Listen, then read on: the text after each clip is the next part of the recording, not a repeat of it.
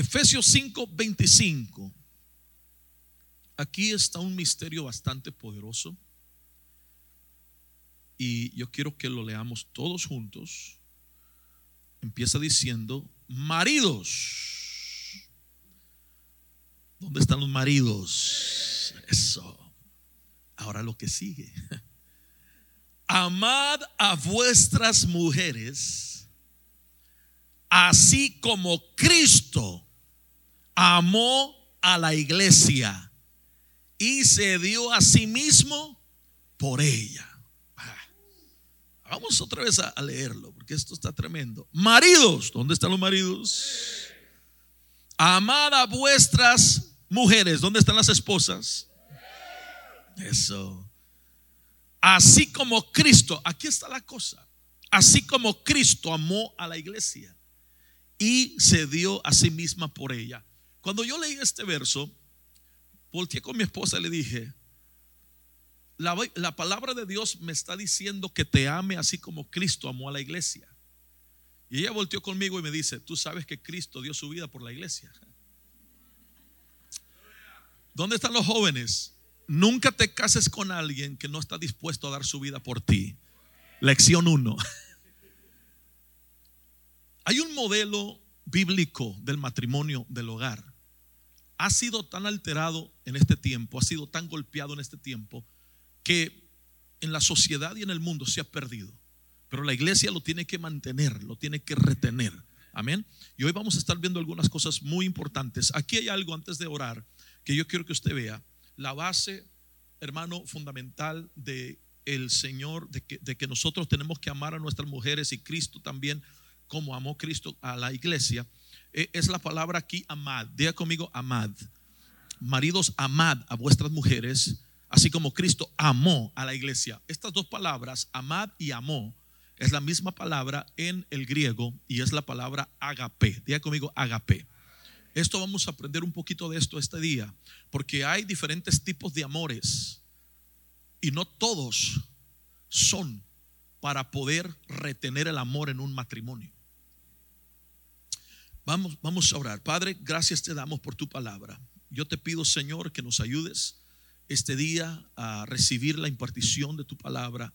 Te pido, Señor, que nos hables a través de tu palabra y que cada uno de nosotros seamos bendecidos, seamos edificados, seamos, Señor, preparados para poder recibir lo que tú hoy vas a entregar en nuestras manos, en nuestro matrimonio. Que tu palabra venga, Señor, a restaurar mientras predico, sanar, liberar, Señor, levantar, Señor, y volver otra vez a unificar a tu pueblo, a cada hogar, a cada matrimonio que hoy está aquí delante de ti. En el nombre de Jesús, te pedimos, Padre, por los jóvenes, también, Señor, que han llegado a recibir esta impartición, habla sus vidas, enséñales, instruyeles por el poder de tu palabra en Cristo Jesús. Amén y amén. Puede tomar su lugar, Dios les bendiga. Nos fallaron las pantallas hoy, así es que no pudimos tenerlas prendidas, pero el mensaje de este tema que voy a estar impartiendo se llama pelea por tu familia. Diga conmigo, pelea por tu familia. Ahora, quizá eh, no concuerda con el mensaje fundamental que acabamos de leer, ¿verdad? Que dice, maridos, amad a vuestras mujeres, así como Cristo amó a la iglesia. Y quizá usted dirá, bueno, ¿por qué pelear por nuestra familia? Vamos a estar viendo el por qué en un momento. Pero por lo pronto, yo necesito primero poner eh, como una base los cuatro diferentes tipos de amores que existen porque hoy en día se están construyendo hogares, se están construyendo matrimonios basados en los amores equivocados, que no son para construir un matrimonio, no son para construir un hogar, son para otras cosas, pero no para poder construir un hogar y un matrimonio. El amor que aquí dice, maridos, amad a vuestras mujeres, es un amor ágape, un amor muy específico un amor que eh, el mismo Jesucristo, nuestro Señor y Salvador, lo utilizó para amar a su propia esposa, la novia del Cordero, la iglesia amada. Entonces, es importante poder entender esto. Entonces, existe, voy a, voy a, dárselos así rapidito, amén. Si usted está anotando, si no, lo puede después repasar cuando tengamos esta predicación disponible. Existe un amor que en, griego se dice stro, stroge o stroge. Es un amor que no se utiliza para casar, no se utiliza para formar un hogar, no se utiliza para, para tener un matrimonio efectivo. Este amor se utiliza para tener un amor, oiga esto, de un sentimiento hacia una familia que tiene. En otras palabras, eh, por decir, ah, cuando venía para acá me llamaron y me dijeron, este, eh, tío, quiero que esté en mi boda. Y yo dije, bueno, está bien, ¿verdad? Dice, yo lo quiero mucho, yo quiero que usted esté en mi boda la próxima semana, ¿verdad? Esto fue de repente, pero quiero que esté allí. Ese es un amor estrogue, un amor que alguien tiene por un familiar, por un, un familiar, alguien que, que reconocen y respetan. Entonces, este amor strogue es un amor que es utilizado para poder amar a aquellos familiares que tenemos. Pero también hay otro amor que se llama un amor fileo o un amor filo. Amén. Este amor es el amor que no es para la familia nomás, sino que es un amor que también es, es dado a la gente que no solamente es cercana a nosotros, pero es también para amigos, para hermanos, ¿verdad? La, ciudad de Filadelfia es una ciudad que quiere decir, en realidad, es la ciudad del amor de los hermanos, de la hermandad. Fileo o filo es amor por hermanos. Entonces, este amor filo de hermanos no es tampoco un amor que podemos utilizar nosotros para construir un matrimonio o un hogar. ¿Está conmigo? Porque eso no es para, no fue diseñado para eso. Este amor fue diseñado para poder amarnos los unos con los otros. Te amo en el amor del Señor. Ahí cantamos ese canto. Eh, eh, eh, es, es, un es un filo o fileo que tenemos nosotros para poder experimentar el amor los unos por los otros, hermanos, amigos. Pero existe otro amor que se llama el amor eros. Eros. Este amor eros, E-R-O-S, es de donde viene la palabra erótico. Este amor eros es un amor que vas a utilizarlo en tu matrimonio, pero no es para construir tu matrimonio. Jesus. Eros tiene que ver con, con la atracción de una persona. Es una atracción de una persona donde te lleva lo, el eros, te lleva lo erótico, te lleva a tener intimidad con esa persona que amas. ¿Sí? Ok. Entonces, después de ese sigue el ágape, de la cual vamos a estar hablando, que es el que Dios dio al mundo. Porque de tal manera amó, ágape, Dios al mundo que dio a su Hijo unigénito para que todo aquel que en él crea no se pierda, más tenga la vida eterna. Entonces, es el amor que viene directo del Padre que nos permite a nosotros recibirlo, experimentarlo y compartirlo también. Ok, entonces, aquí está el problema. El amor estrogue, el primero, se ha utilizado equivocándose mucha gente pensando que ese es el que debemos de utilizar para poder construir un matrimonio para poder construir eh, un hogar o una familia. Y ese amor no se puede utilizar. Ahorita vamos a definir esto rapidito. El amor fileo o filo no puedes tampoco utilizarlo porque ese amor, si tú lo utilizas para poder construir tu matrimonio y tu hogar, va a llegar el tiempo donde vas a voltear con tu esposa o con tu esposo y les vas a decir, mira, yo te amo, pero como un hermano. No siento lo mismo, así es que te veo, pero como mi hermano mayor. ¿Me da permiso? Como no tuve padre, te veo más como un padre que como un esposo. Entonces la gente comete el gran error de construir su matrimonio, su hogar, su familia bajo un amor que es filo o fileo. Yo te veo como una hija.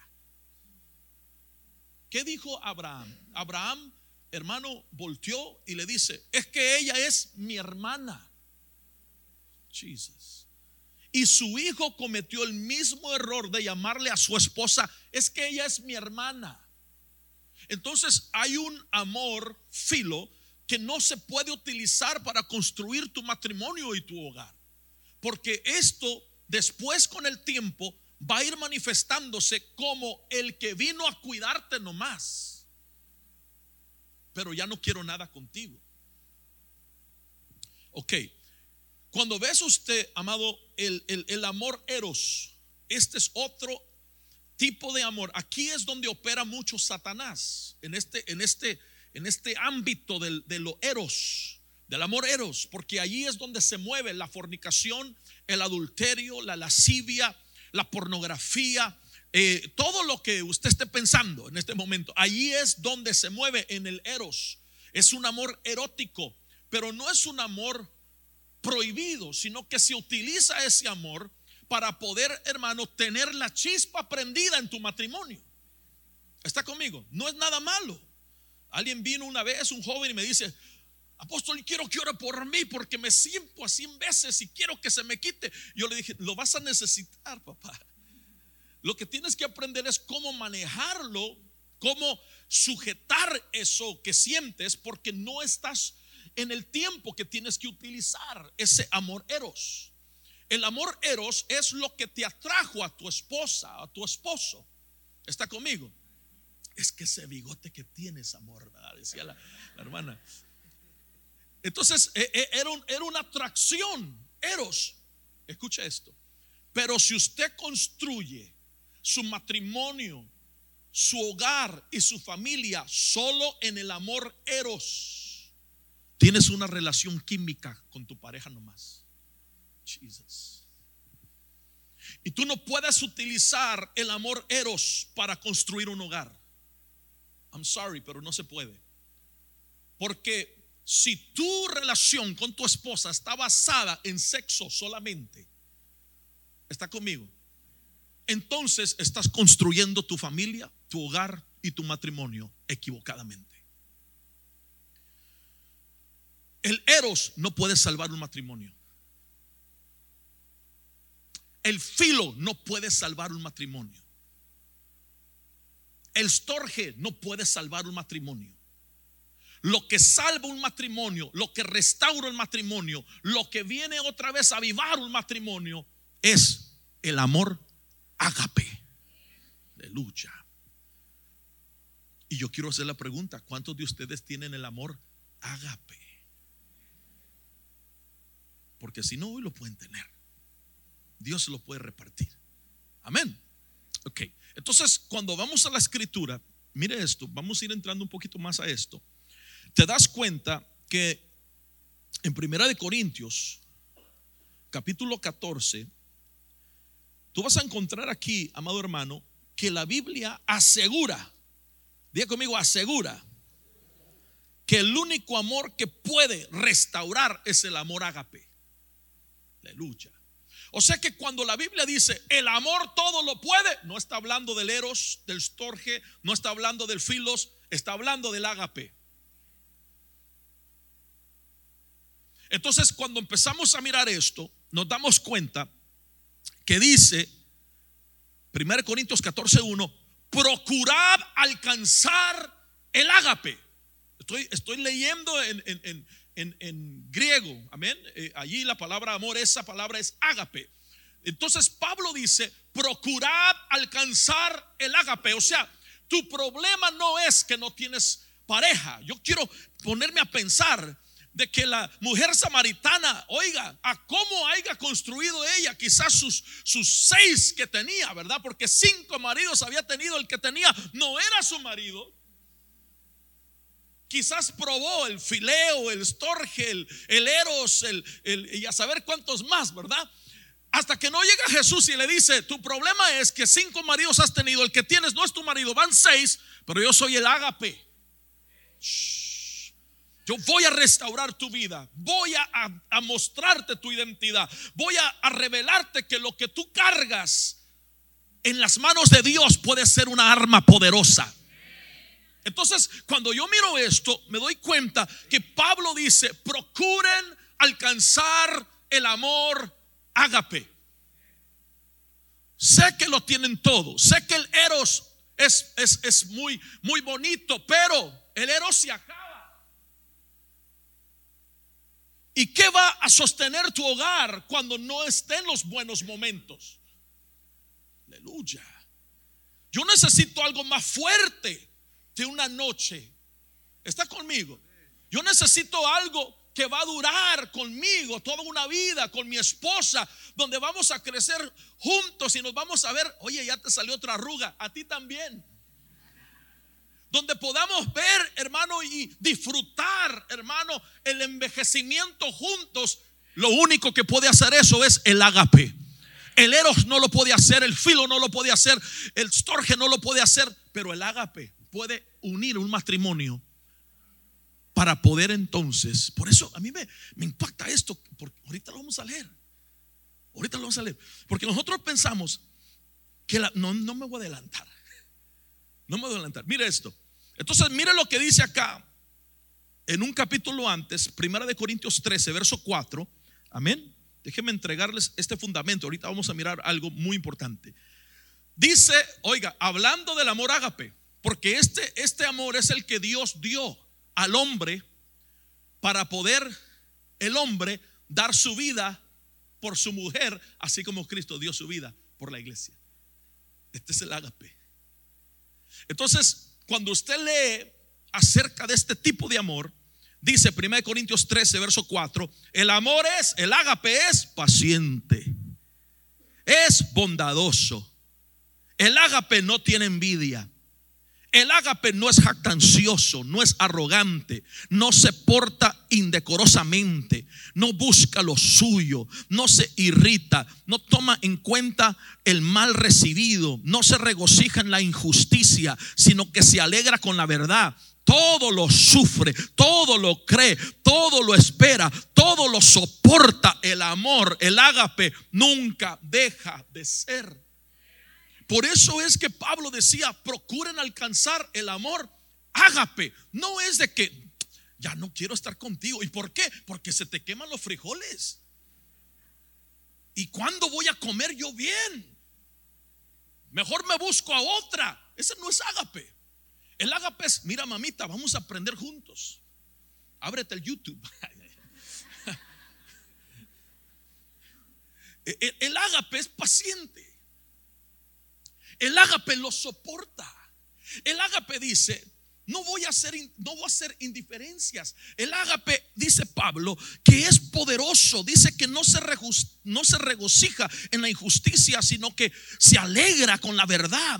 Todo lo sufre. Mire, yo, yo ella me ha dicho a mí, como yo le he dicho a ella, aunque no tengamos nada debajo de un puente, con que estemos juntos, estamos bien.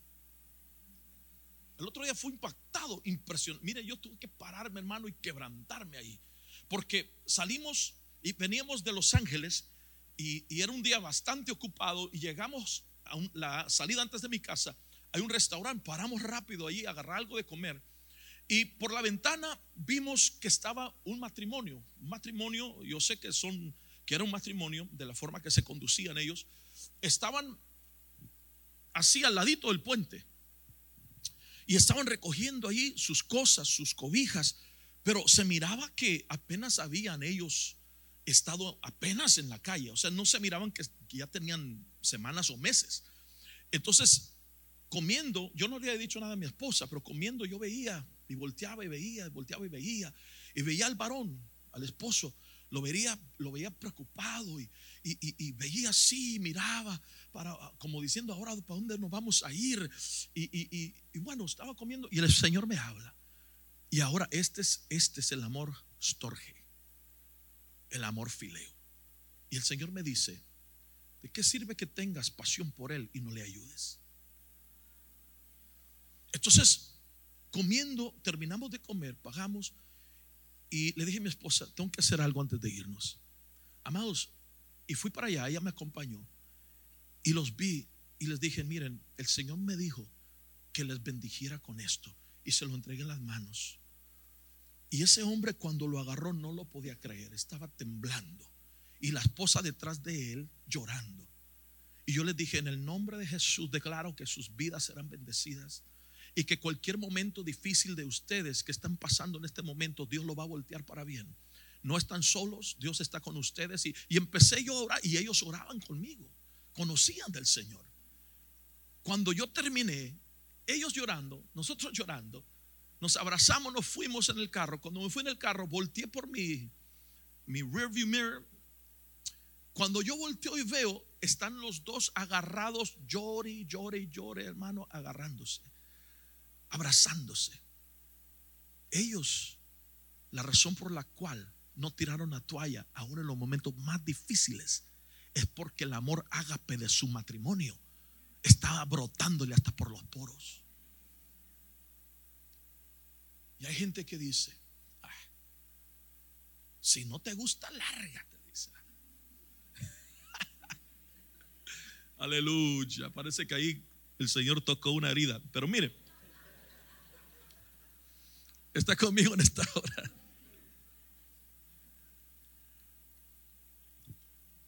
Ok. Vamos a, vamos, estamos tardando un poquito, pero bueno, no hay problema. Dijimos que eso venimos, ¿verdad? Romanos 5, Romanos 5. Yo quiero que usted mire algo aquí. Mire esto. ¿Sabe por qué es importante que tu amor en tu matrimonio no sea el amor estrorge, no sea el amor fileo, no sea el amor eros solamente, pero que esté fundamentado en el amor agape? Es por esta razón. Mire lo que dice Romanos capítulo 5, verso 8. Pero Dios muestra su agape para con nosotros en que siendo aún pecadores, ¿qué hizo? Murió por nosotros, nos perdonó. ¿Sabe lo que hace el amor ágape? Perdona. Jesus. Perdona. El amor, el otro amor no me la vas a pagar. El otro, cuando no hay amor ágape, ¿qué dice la pareja? No sabes ni con quién te metiste. ¿Tú sabes quién es mi familia? Ay, ay, ay, Si el primo de mi primo del cuñado de mi tío es del cartel. Amado, ¿y qué hacemos? Empezamos nosotros a hacer cosas que, que no están fundamentadas en un amor verdadero que perdona.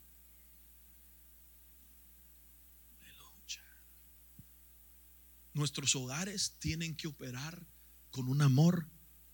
Si usted lee a Cristo y lee al Dios Padre y lee en la palabra amor como referencia todo lo que Él hizo, nos dijo, ustedes también lo tienen que hacer. Y el amor ágape perdona. Entonces, mire, podríamos irnos más y más y más y más viendo esto, pero yo quiero que nosotros entendamos que en el tiempo en la cual estamos viviendo, diga conmigo, en tiempos difíciles, Diga conmigo, en tiempos difíciles hay un amor que va a ser golpeado. ¿Cuál cree usted que es ese amor? En los tiempos del fin, el amor ágape va a ser el amor golpeado. Porque si el enemigo puede remover el ágape de tu matrimonio, de tu hogar, puede destruirlo. ¿Está conmigo? Mire lo que dice, yo, por favor lea esta, esta porción bíblica, Primera de Corintios capítulo 13. Vamos para allá.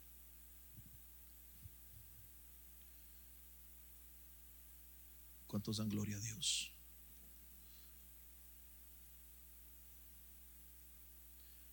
Primera de Corintios, ¿qué le dije? Capítulo 13. Ah. Yo quiero que usted vea aquí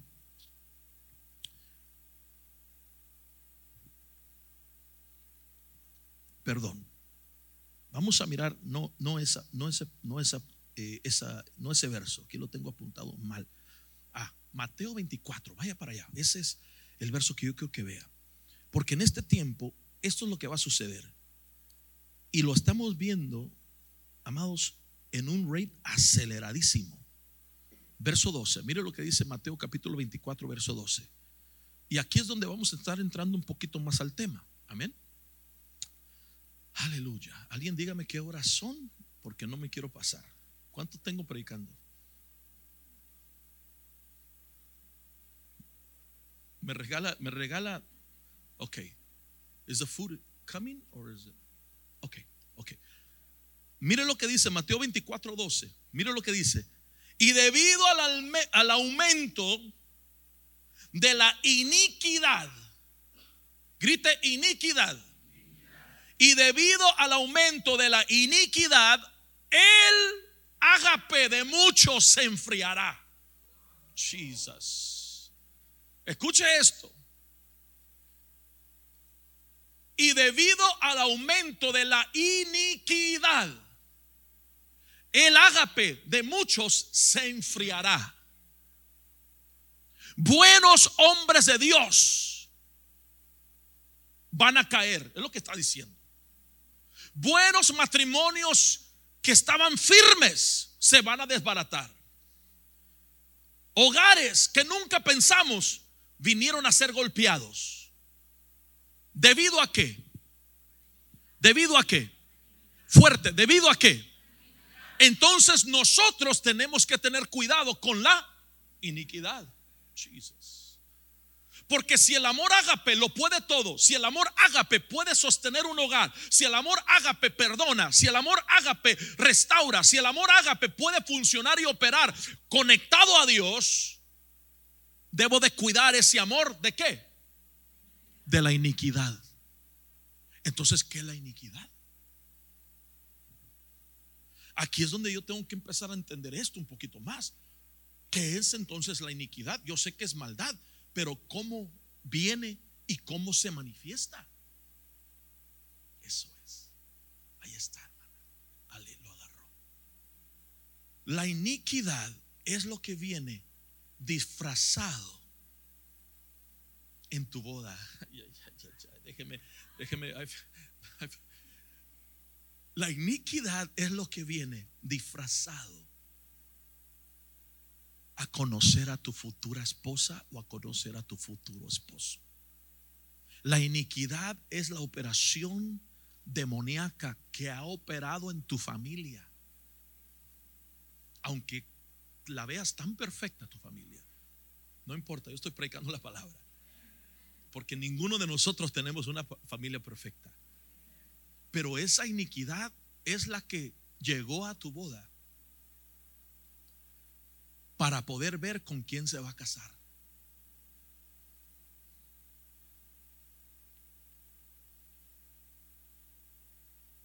A ver, un matrimonio, ayúdeme. Un matrimonio, un matrimonio. No, ni un todos valientes.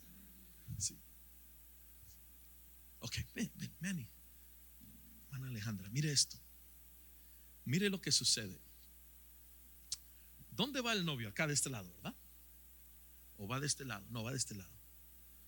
A ver, David, ¿dónde va el novio? Ay, ok, ok. Apenas se casó, pues sí sabe.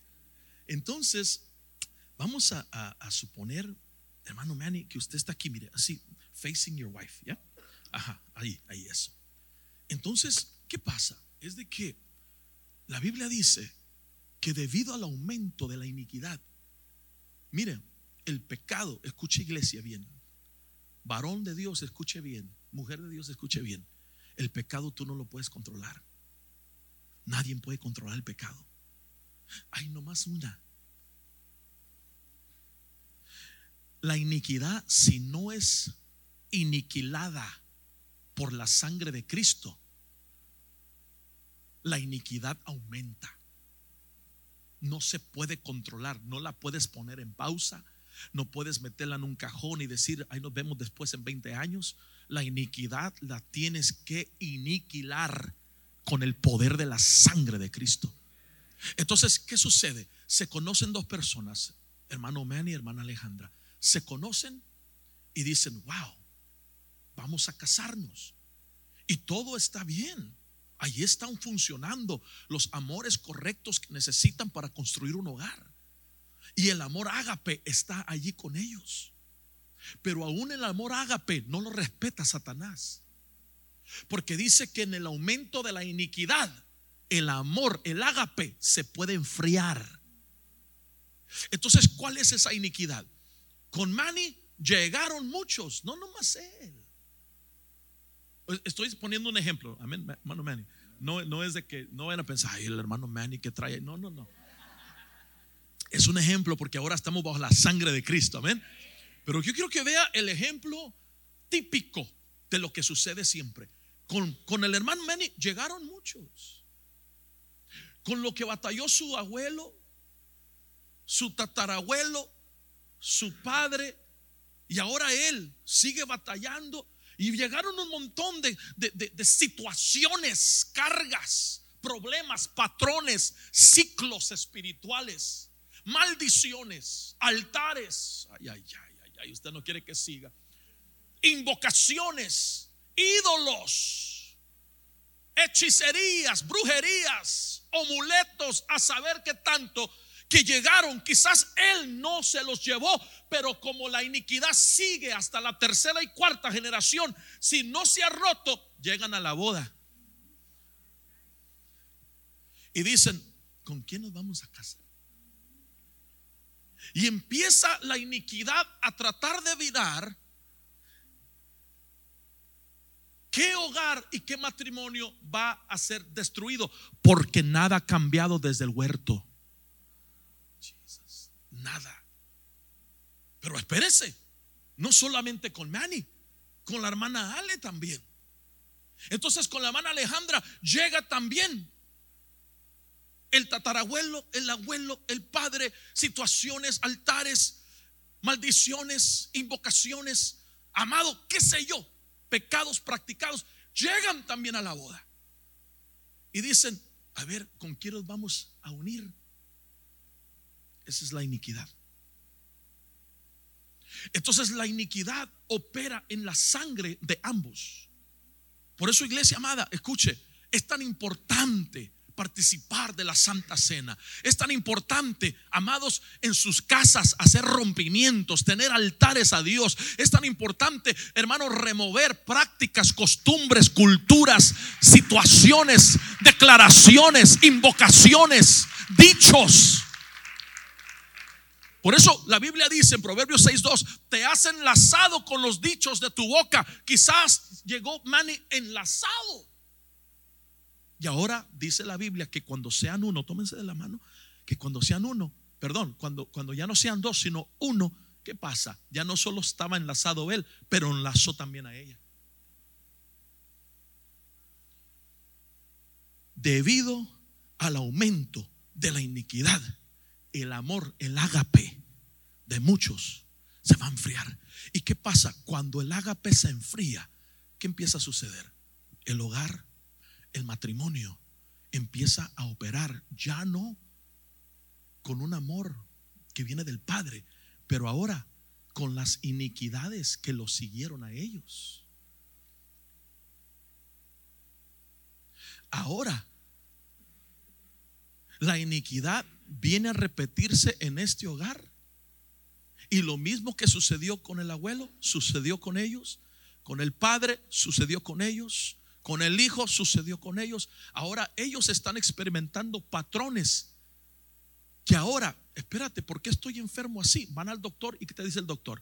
Ah, tu tía tenía algo así, tu abuelo tenía algo así, tu mamá sufre de esto, y empiezan a investigar hasta los doctores la genealogía porque la iniquidad se mete en la sangre y se traspasa de una a otra generación.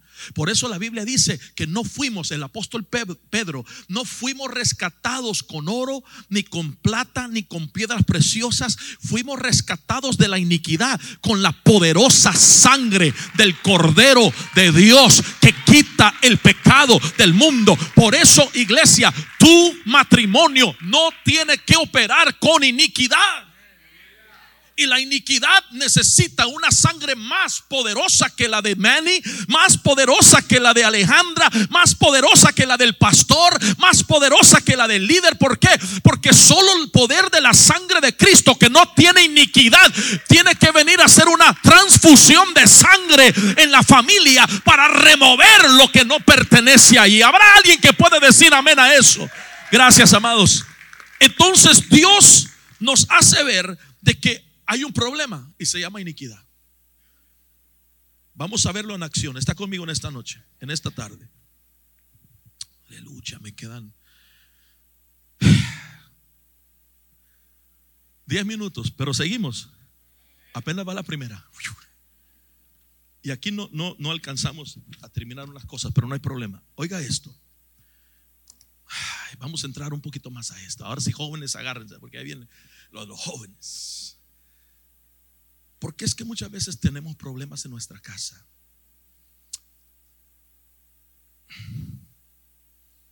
No hay como ver un problema que se va a desarrollar en el futuro y no poder ayudar a la persona.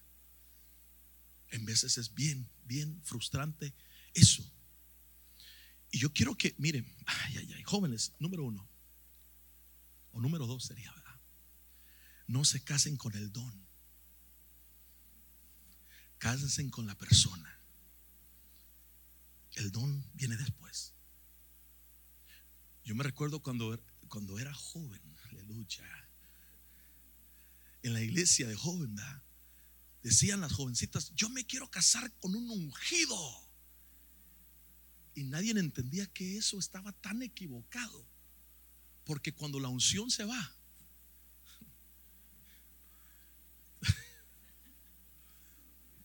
te quedas con el que se levanta a las 2 de la tarde y no quiere trabajar. ¿Está conmigo en esta hora? Entonces no es buscar un ungido, hijas. Alex, no. La unción viene después. Y gloria a Dios que Dios lo use. Un siervo de Dios, amén. Pero hay que casarse con esa persona, no con el que está arriba en el altar o en un, o en un lugar predicando. Entonces, yo quiero que veamos algo aquí, porque eso tiene que ver también con los padres, los padres que permiten que en veces la iniquidad tome y corra en nuestra familia. Y por no hacer que el niño o la niña o el niño grandote, en mi caso, se sienta o se enoje, lo dejamos. Y no es así. No es así. Yo quiero que vayamos a Primera, vamos a ir a, a Primera de Samuel.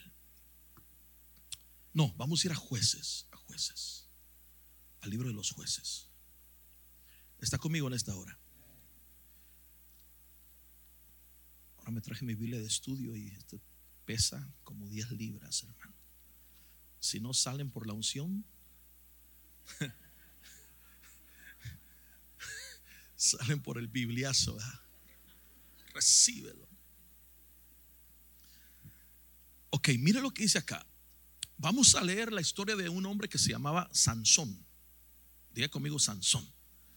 Dígale a su vecino, cuidado con el sonzón.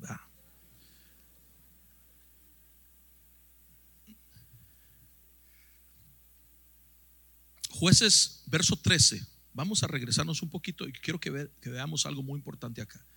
Pero esto lo vamos a relacionar con los solteros, pero también con los casados. Porque lo que no paras en su soltería se evoluciona a la próxima etapa que es el casamiento. Y esto fue precisamente lo que pasó con Sansón. Jueces 13, verso 24 y 25. Yo quiero que usted vea aquí lo que está ocurriendo. Está aprendiendo algo en esta, en esta tarde. Gloria a Dios. Mire lo que dice. Y la mujer dio a luz un hijo y le puso por nombre Sansón. Y el niño creció y el Señor lo bendijo. Verso 26. Y el Espíritu del Señor comenzó a manifestarse en él en Mahane Edán, entre Sora y Estaol. Entonces, escuche esto. El Espíritu de Dios empezó a manifestarse en Sansón. Él creció, fue bendecido por Dios tremendamente y el Espíritu Santo venía sobre él. Y la unción que él cargaba, muchos piensan cuando ve una película de Sansón, mira a un hombre así, va. Puro Arnold Schwarzenegger. No. Porque si él estuviera así, no le preguntan de dónde venía su fuerza. Porque la unción no tiene nada que ver con apariencia. Ay, ay, ay, ay, ay, ay, ay, ay. Ok, ok, ok, ok. Y le dijeron, le dijeron la Dalila, ¿verdad? ¿De dónde viene tu fuerza? Cuéntame, porque no sabían. Pero bueno, aquí usted mira que él crece, es bendecido por Dios y el espíritu de Jehová venía sobre él y él mataba a filisteos, golpeaba, hermano, a los enemigos, los derribaba. Ejércitos venía, hermano, y usted sabe, usted conoce la historia, se movía en una unción sobrenatural.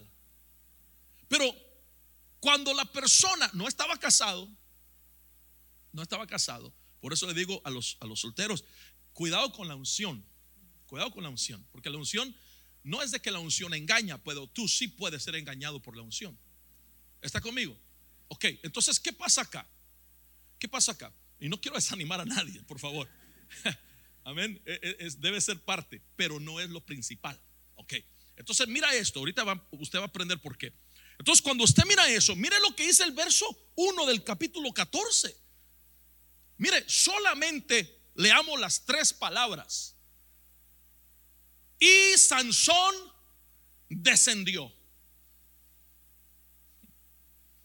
Y Sansón descendió. Déjeme verlo proféticamente.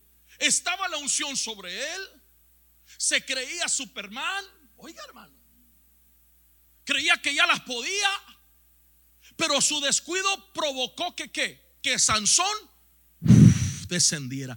Descender es, estaba aquí, pero ahora estoy acá.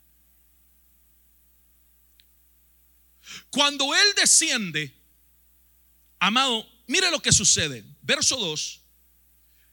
Dice, bueno, verso 1. Y, y Sansón descendió a Timnat y vio allí a una mujer de las hijas de los filisteos.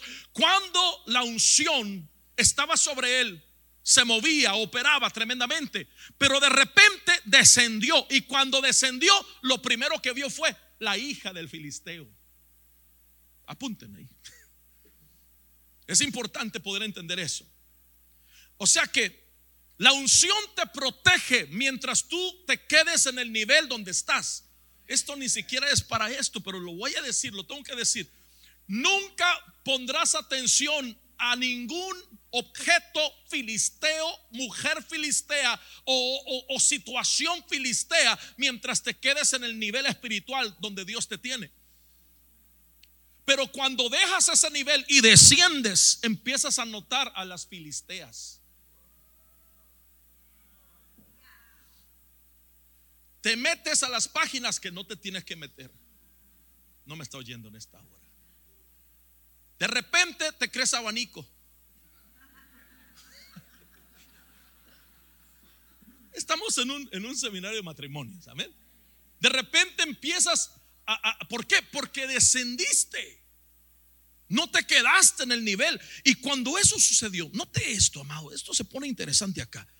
Dice el verso 2, cuando regresó, se lo contó a su padre y a su madre diciendo, vi en Tibnat a una mujer de las hijas de los filisteos. O sea que les contó que él había descendido, que él había bajado espiritualmente.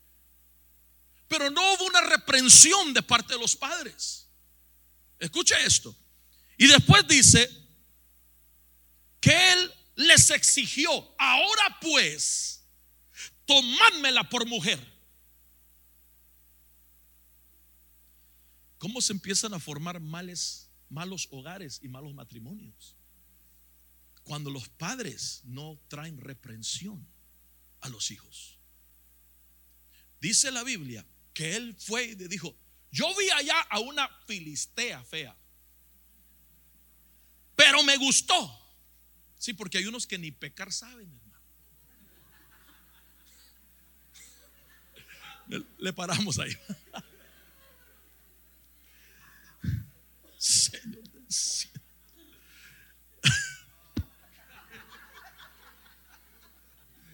Ay, ay, ay.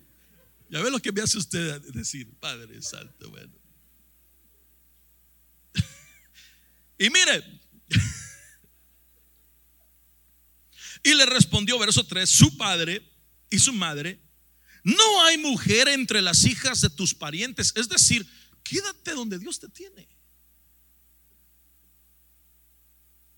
O entre todo nuestro pueblo para que vayas a tomar mujer de los filisteos incircuncisos.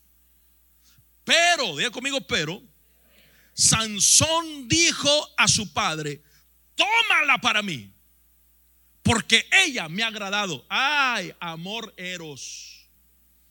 Jesus. Estaba movido por otro diferente tipo de amor.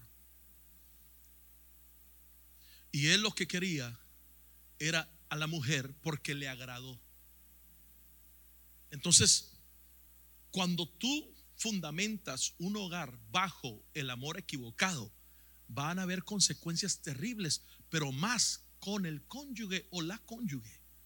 Porque si ella sí operó principalmente con un amor genuino, un amor ágape, pero él no, o viceversa, alguien se va a dañar. Y por el aumento de la iniquidad, el ágape se enfría. ¿Está haciendo sentido esto?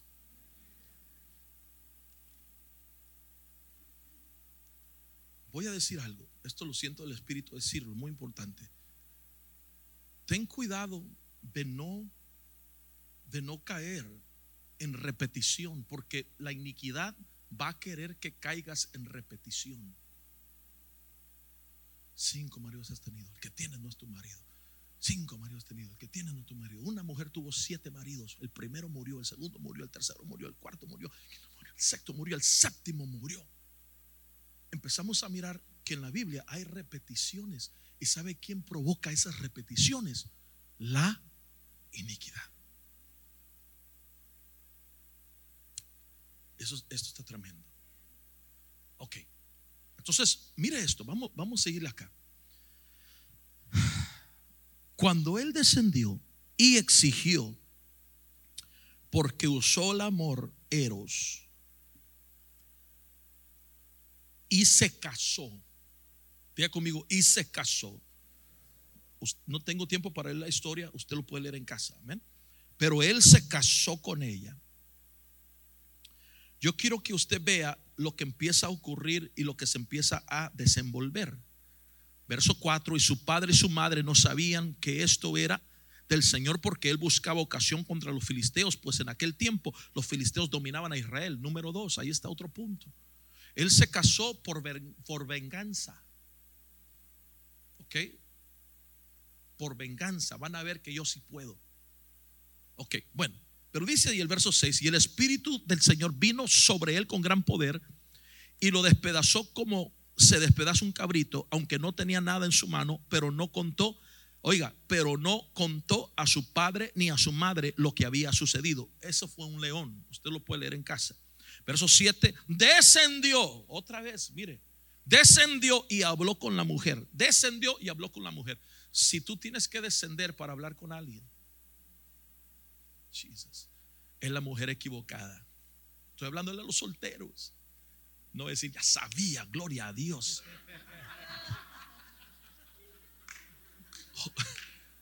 Amados solteros, si tienes que descender para hablar con alguien, diga conmigo de gloria en gloria. No desciendas para tener que hablar con alguien. Y dice que cuando eso sucedió, no se lo contó a sus padres, a sus madres, cuando vino en contra del león.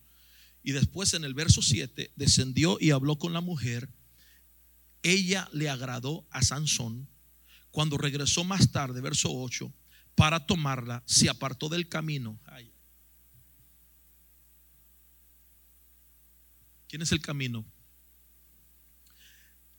Se apartó del camino para ver el cadáver de león.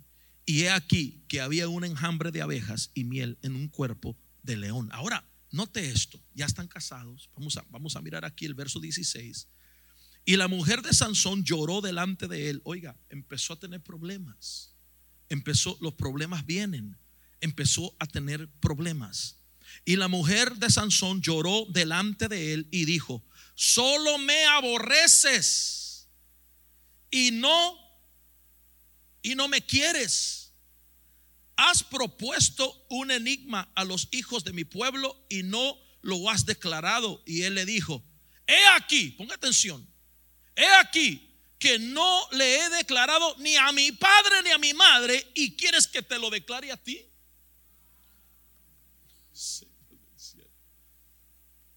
¿Cuántos están entendiendo esta palabra? Lo que no corriges en su soltería se convertirá en su casamiento en alguien que va a dañar a una mujer o va a dañar a un hombre.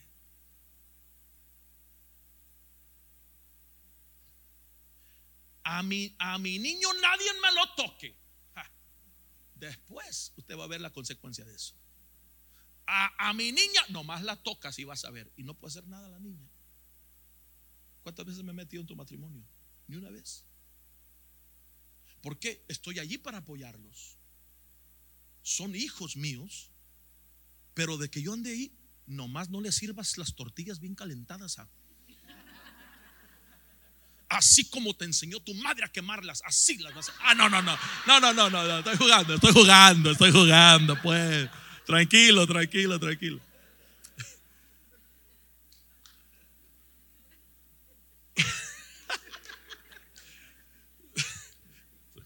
Mi amor. Tú sabes que tus tortillas de harina hechas a mano son las mejores.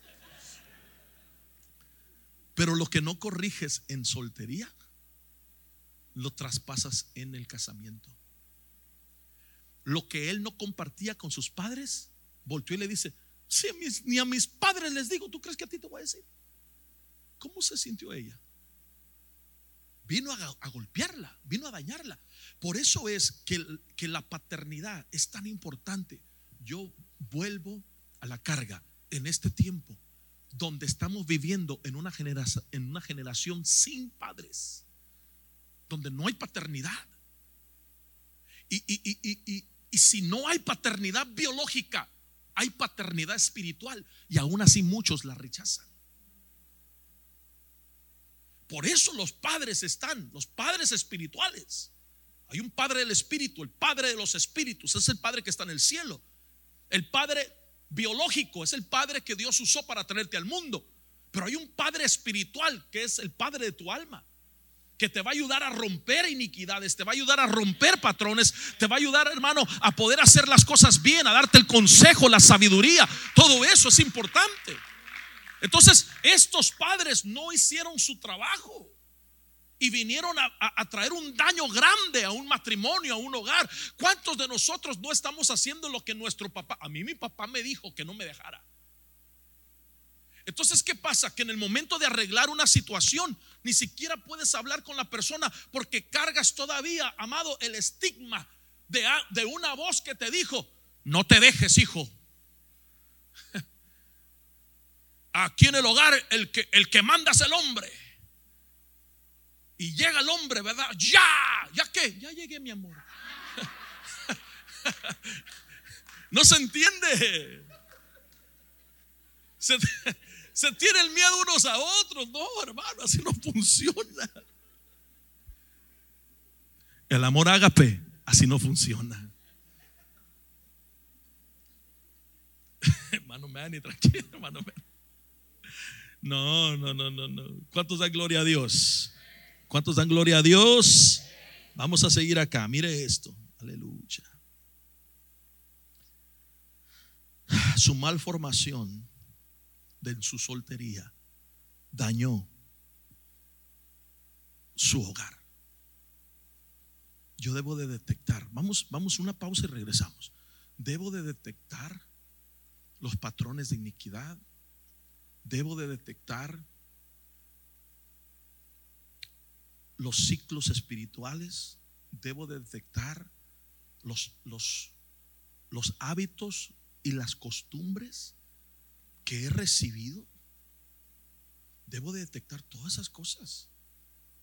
Porque lo único que puede venir a apagar el amor ágape es la iniquidad. Entonces, cuando la iniquidad está presente, amados, no tenemos tiempo, pero quizás hagamos esto más seguido. Y si no, sin comida, ¿qué tiene? Pero tenemos que ministrar el hogar. Porque la iglesia necesita entender que esto es algo que está golpeando y golpeando. Ella se la pasó, verso 17, mire, mas ella lloró delante de él por siete días que duró su banquete. En vez de celebrar su fiesta, su boda de siete días, lloraba. Decía, ¿en qué me metí? Sufrían allí en, secreto. Y todos con fiesta y todos, vamos al party, ahí están en el party. Y ella ya escondida llorando, siete días llorando. Porque ella sabía que su matrimonio, que su hogar había sido fundamentado en los principios equivocados. Y tenía ahora un hombre que no hacía caso. si no le digo a mis papás, ¿a ti qué te voy a decir? ¿Y tú quién eres? y la empezó a menospreciar desde el banquete que ella, que ella eh, quería eh, celebrar en vez de llorar. Está conmigo en esta hora. Escuche bien lo que le voy a decir. Aquí es donde ella se dio cuenta que ella no necesitaba un ungido. Y esto lo que voy a decir se oye un poquito mal, pero no es mal, es para bien. Escúcheme, porque la unción es gloriosa la unción, como le dijeron a Saúl, te va a cambiar en otro hombre. Así tiene que ser, pero no cambiar para mal. Y aquí es donde ella se dio cuenta. Si estoy casado con el ungido de Jehová, que mata hombres a la izquierda y a la derecha, pero que ni siquiera me dice cómo estás, mi amor. ¿Cómo amaneciste? ¿Cómo te sientes? ¿Quieres que haga algo por ti? Pero es el ungido, Sansón. Uh, qué unción. Y le gustaba que le dijeran, wow. A ver, dime, dime, dime, dime, ¿cómo viene mi fuerza? ¿Cómo viene tu fuerza? No te puedo decir. ¿Cuántos ungidos pastores tienen a la familia tirada, hermano? Perdóneme, pero yo los amo, pero amo más a mi esposa. Y en veces, en veces, y digo en veces porque son muchas las veces, que tengo que estar metido más preparándome para usted que estar con ella. Yo había terminado la palabra ayer, yo pensé que la había terminado y ya estamos. ¿Y qué pasa? Me meto a mi oficina a escondidas. Y dije, ahorita ya está ya lavando los trastes, ahorita regreso, ¡fum! me meto. Y yo no sé qué tienen ustedes, las hermanas, sentidos sobrenaturales que desde la cocina la escuché. Ya te metiste a tu oficina, mi hijo. Tiro todo, hermano, me salgo. Pero en veces no queremos tener al ungido, queremos al que conocimos para casarnos. No queremos tener a la ungida ungida. Vaya y bañese, arréglese. No, no me está oyendo usted. Póngase un y salga y dígale, ¿cómo estás, mi amor? algo no sé, pero todo lo queremos espiritualizar. Yo conocí a algunos hermanos que le decían a sus esposas, hermana, mire, hermana, venga, la hermana es su esposa mi amor, bomboncito, lo que usted le llame, no sé. Y ella también, eh, sí, hermano, le decía, usted, dígale papucho, dígale algo, no sé, pero, pero ¿cómo es eso que hermana y el hermano? No, hermano, por favor. Está conmigo en esta hora. Ok, mire pues. Aleluya. Cuando eso sucede, viene un problema. ¿Está conmigo todavía? 19 y 20, vamos rápido. En serio, ¿cuánto, cuánto tiempo tengo? Sí, ok, porque hay que ministrar todavía. 19 y 20 dice, Entonces el Espíritu del Señor vino sobre él con gran poder. Ahí viene la unción otra vez. Viene la unción. Por favor, mañana todos los que van a ministrar, ministren bajo la unción, por favor. No porque estamos predicando esto, mañana. No, no, la unción, la presencia. Pero esto pasaba en su casa. Era eure de la fe, pero fracasado en su casa. Mire, entonces el Espíritu del Señor vino sobre él con gran poder y descendió a Ascalón y mató a 30 de ellos. Y tomando sus despojos dio mudas de ropa a los que habían declarado el enigma y ardiendo en ira subió a la casa de su padre. Verso 20, pero la mujer de Sansón se ministraba con su compañero, con su mejor amigo.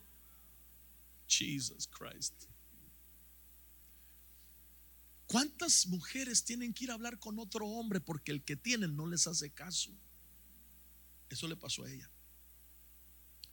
Ahí estaba ella.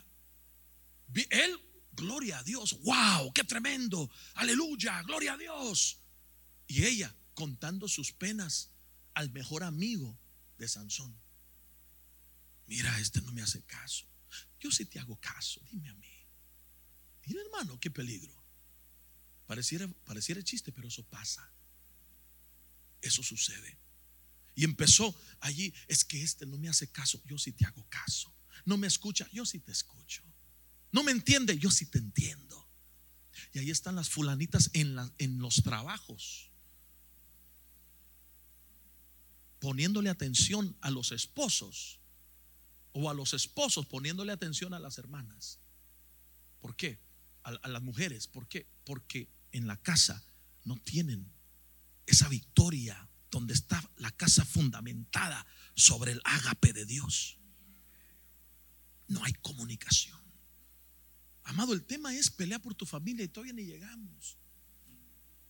Y ni vamos a llegar, yo creo. Se nos vamos a cambiar el tema, hermano Porque, porque, porque hay, Dios, Dios nos manda a pelear por nuestra familia.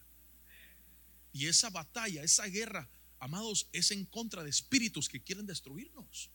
Esas batallas que ustedes de repente se agarran, va. Yo a veces lo he dicho y mi esposa me regaña, pero hay hogares que parecen que ahí viven los del Apocalipsis. ¿Y quiénes son esos? Y muchos de, ¿quién son esos los del Apocalipsis? El dragón y la bestia, hermano. Y se están agarrando a cada rato. Una vez fui a visitar a alguien y les caí así de paracaidista, usted sabe, ¿verdad? Y se oía, y esto y lo otro, y ay, ay, ay. Y yo, y abren. Dios le bendiga, pastor. Mi amor, mira quién nos vino a visitar. Pura liberación ese día, amado. ¿Cuántos dan gloria a Dios? Amén. Miren, nos queda una página más. Este ejemplo usted lo va a ver, amados, en diferentes personajes. Cómo el ágape se apagó. Pero ¿sabe qué es lo más lindo de Dios? De que Dios es un Dios que puede convertir la agua en un mejor vino. Es decir, que el mejor vino que Él puede hacer hoy en tu matrimonio puede ser mejor que el que tuviste desde el principio. Entonces, no pierda la esperanza. Usted diga, esto se va a poner mejor. ¿Cuántos dan gloria a Dios? No sea como aquel que dijo, ay, mi hijo, asómate por la ventana que oigo un ruido. Y ahí va el otro, pero ¿por qué quieres que me asome? Para que, para que piensen que tengo un perro, decía. Ya lo veía feo. Se vale reír, hermano. Y en veces así, así, así pasa, se va perdiendo. Pero por eso arréglese. No, de veras. ¿Está conmigo en esta hora? Usted tiene que cuidarse. Usted tiene que ir más o menos, si no va al gimnasio, aviéntese unas vueltecitas alrededor del bloque. Ahí sabe lo que decía el, amado en Cantar de los Cantares. ¿Sabe lo que él decía? Decía, de su mujer decía, tu ombligo es como una taza redonda. Y un hermano oyó esa palabra cuando dije, Y dice, la-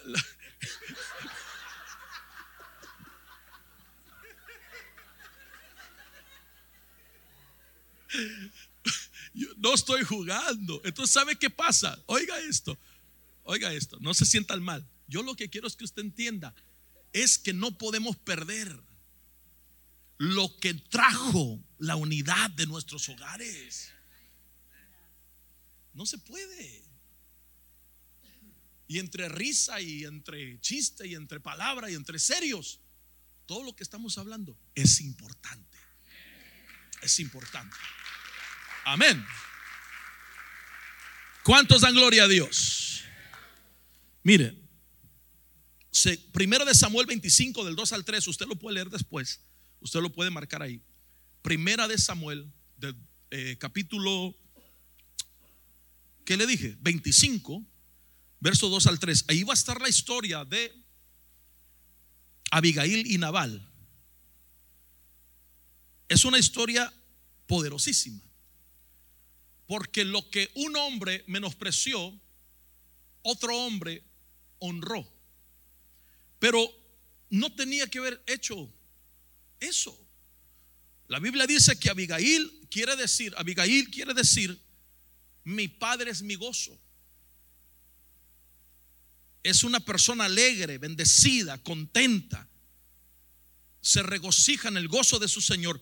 Nabal quiere decir insensato, corajudo, insatisfecho. Aquí no podía llevarse a cabo el poder de la unidad en este hogar. Porque uno cargaba con la iniquidad. Es que yo soy así. Así fueron mis papás. ¿Qué quieres que haga? Amados, en la presencia de Dios muchos pueden ser renovados, restaurados, reformados. Por eso venimos aquí a la iglesia, no nomás a pasar un tiempo. Señor, aquí estoy como la vasija en manos del alfarero. ¿Cuántos dan gloria a Dios por eso?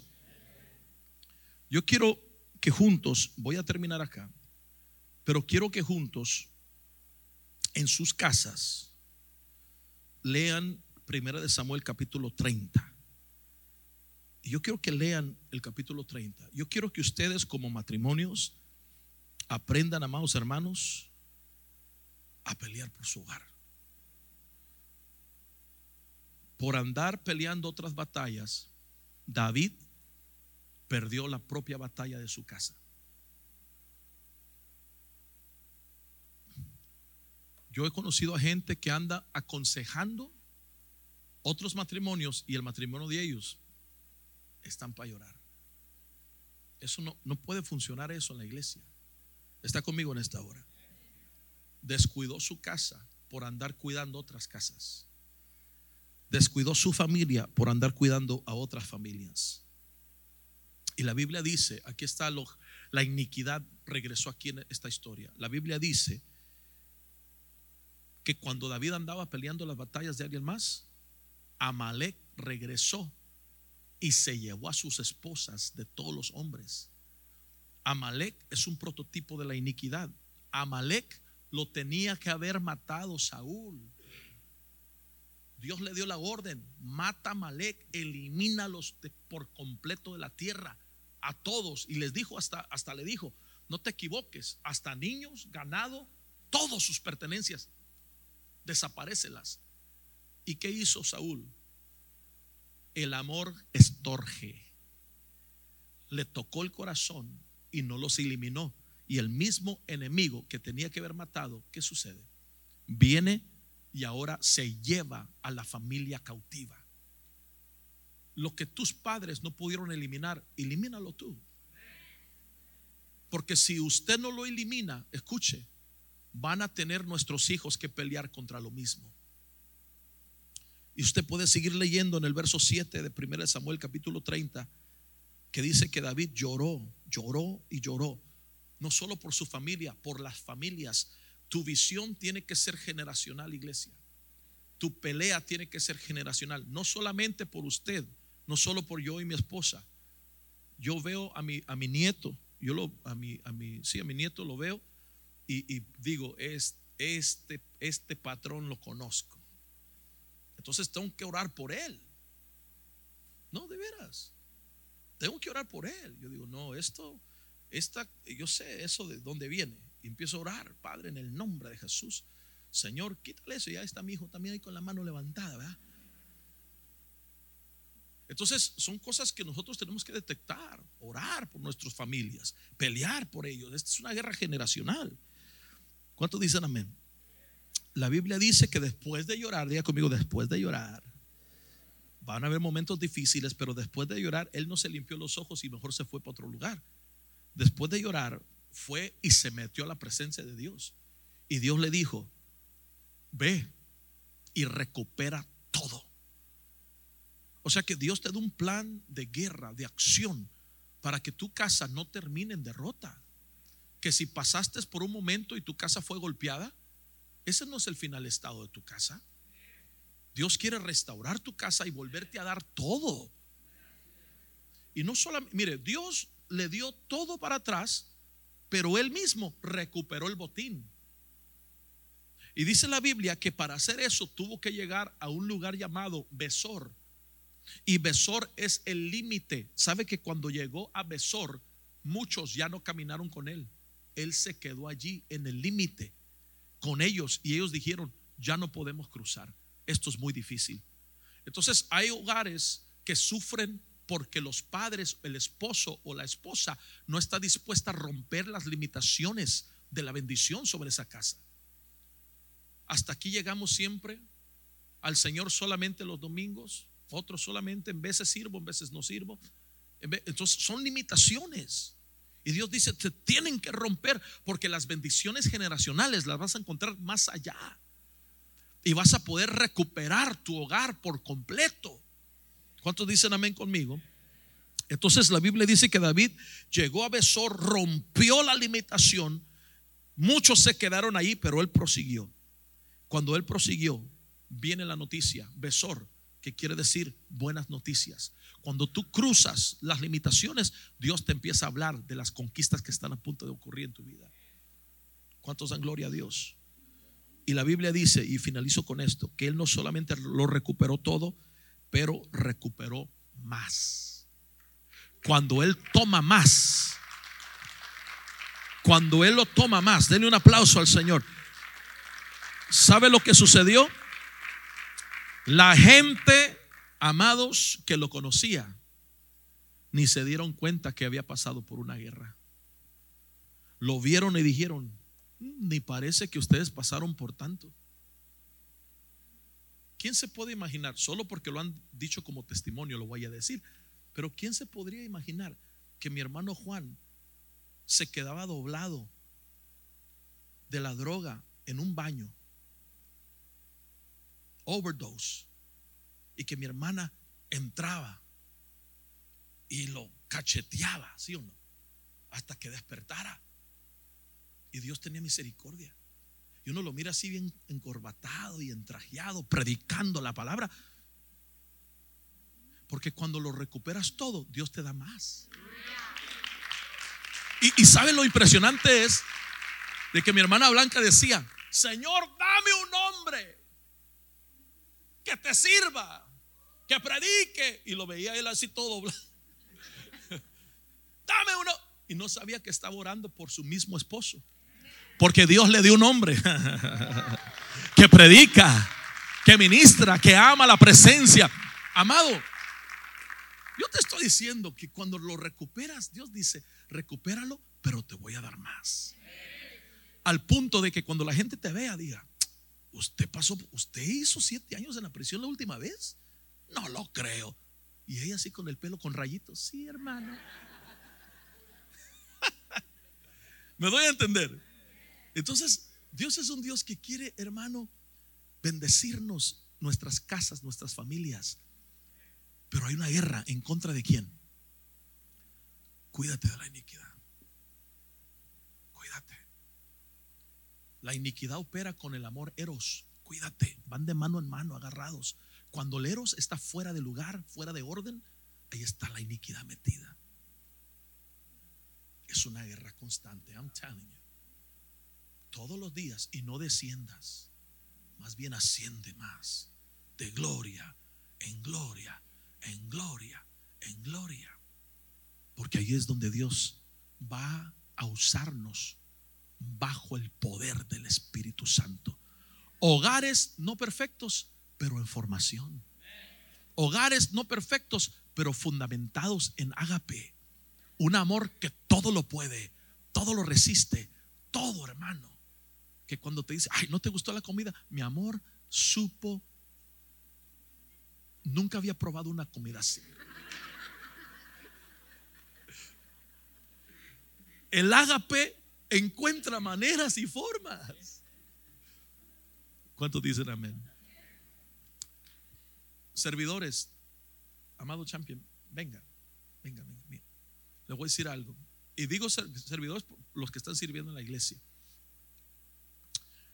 Y esto lo voy a decir, lo tengo que decir así porque les agradecemos por su servicio a Dios, ¿verdad? Pero si usted está cargado, hable con su líder. Y dígale, hermano Gil, he estado pasando momentos difíciles. Mañana no me van a llegar todos cargados. Porque vamos a orar, vamos a orar este, esta tarde. Vamos a orar. Pero, pero usted tiene que tener la confianza de hablar con sus líderes y decirles, hoy quiero recibir. Hoy quiero recibir. Necesito llenarme. El domingo que viene podría yo. O sea, tiene que ver esa confianza. ¿Por qué? Porque no solamente estamos amados aquí sirviendo a Dios, Amado, pregunta. Me decían algunos hermanos, hermano Howard, hermana hace rato, me decían, apóstol, ¿qué? no ha parado desde que llegó de... No, ni de, de antes de que me fuera, le digo. Sin embargo, el amor todo lo puede. Y si no fuera por el amor de uno que dio su ejemplo del medio de la persecución, y de aquellos que le decían, Osana, fueron los mismos que le gritaban, crucifíquenlo. Pero él no se bajó de la cruz. Él seguía su propósito y su plan. Es lo mismo que nosotros en nuestros hogares, con nuestra familia, tenemos que sufrirle y salir adelante. Abra su corazón y deje que Dios quite cosas que están bloqueándolos. Recuperemos lo que se ha perdido. Dejemos que Dios sane otra vez nuestras heridas, que nos levante como matrimonios. Yo no puedo hacer esto sin ella. No puedo. Le, estoy diciendo delante de Dios la verdad. Yo no lo puedo hacer. Y alguien dice, pero no predica, no está allí. Yo no la necesito predicando. Yo la necesito conmigo a la par. Se va a la tienda y ando, mi amor, ¿dónde estás? ¿A qué horas llegas? Mi amor, apenas me fui. ¿Sabe por qué? Porque siempre estamos juntos. Es una cultura de, una, de un hogar fundamentado en el ágape de Dios. Y eso es lo que necesitamos en este tiempo. Que no se apague el amor. Como dicen allá, que viva el amor. Yo pensaba que iba a gritar que viva, pero no. Pongámonos de pie, démosle gracias a Dios.